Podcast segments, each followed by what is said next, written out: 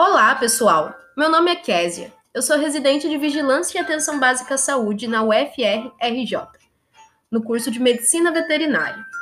E hoje eu vim trazer para vocês algumas informações muito interessantes para vocês entenderem um pouco mais sobre a atuação do médico veterinário na saúde humana. Isso mesmo.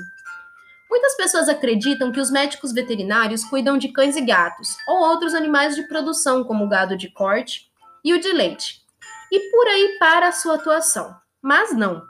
Nós cuidamos da saúde do ser humano também. E como isso ocorre?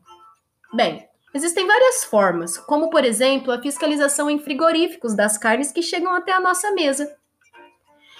Trago hoje para vocês outra atuação que poucos sabem, que é em estabelecimentos onde vendem alimentos derivados de produtos animais, como os mercados, que vendem o leite, o ovo e a manteiga.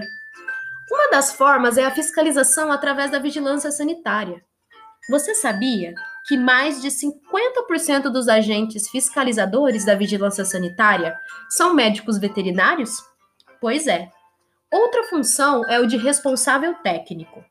Todo mercado, por exemplo, deve ter um responsável técnico que garanta que as coisas funcionem como manda a legislação, principalmente no que diz respeito às questões sanitárias. E por que questões são tão importantes para a saúde humana? Bem, determinados hábitos evitam as chamadas intoxicações alimentares. Sabe aquela dor de barriga que você sente depois de comer algum alimento? Pois bem, são causadas por microorganismos que não são visualizados a olho nu e estão presentes em alimentos que mantêm os seus aspectos sensoriais normais, como cheiro, gosto e aparência.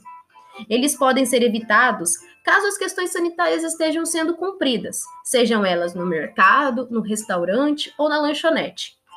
E o papel do médico veterinário é fundamental nesse processo. Eventos também não ficam de fora. O Rock in Rio, por exemplo, possui várias formas de acesso a diversos alimentos. Para que o evento ocorra, tem que haver o aval da vigilância sanitária, e o agente verifica se toda a estrutura coloca de várias formas a saúde das pessoas ali em risco. Em restaurantes, a temperatura do alimento deve estar dentro dos parâmetros exigidos na legislação. E os funcionários devem estar devidamente paramentados quando manipulam os alimentos. Muitos estabelecimentos oferecem cursos de boas práticas de manipulação de alimentos para os seus funcionários a fim de garantir a saúde do consumidor. E o médico veterinário também pode elaborar e aplicar esses cursos. Logo, por conta de todos esses aspectos e de outras atuações, o médico veterinário é considerado um profissional da saúde. Ele cuida não só dos animais, mas do ser humano também.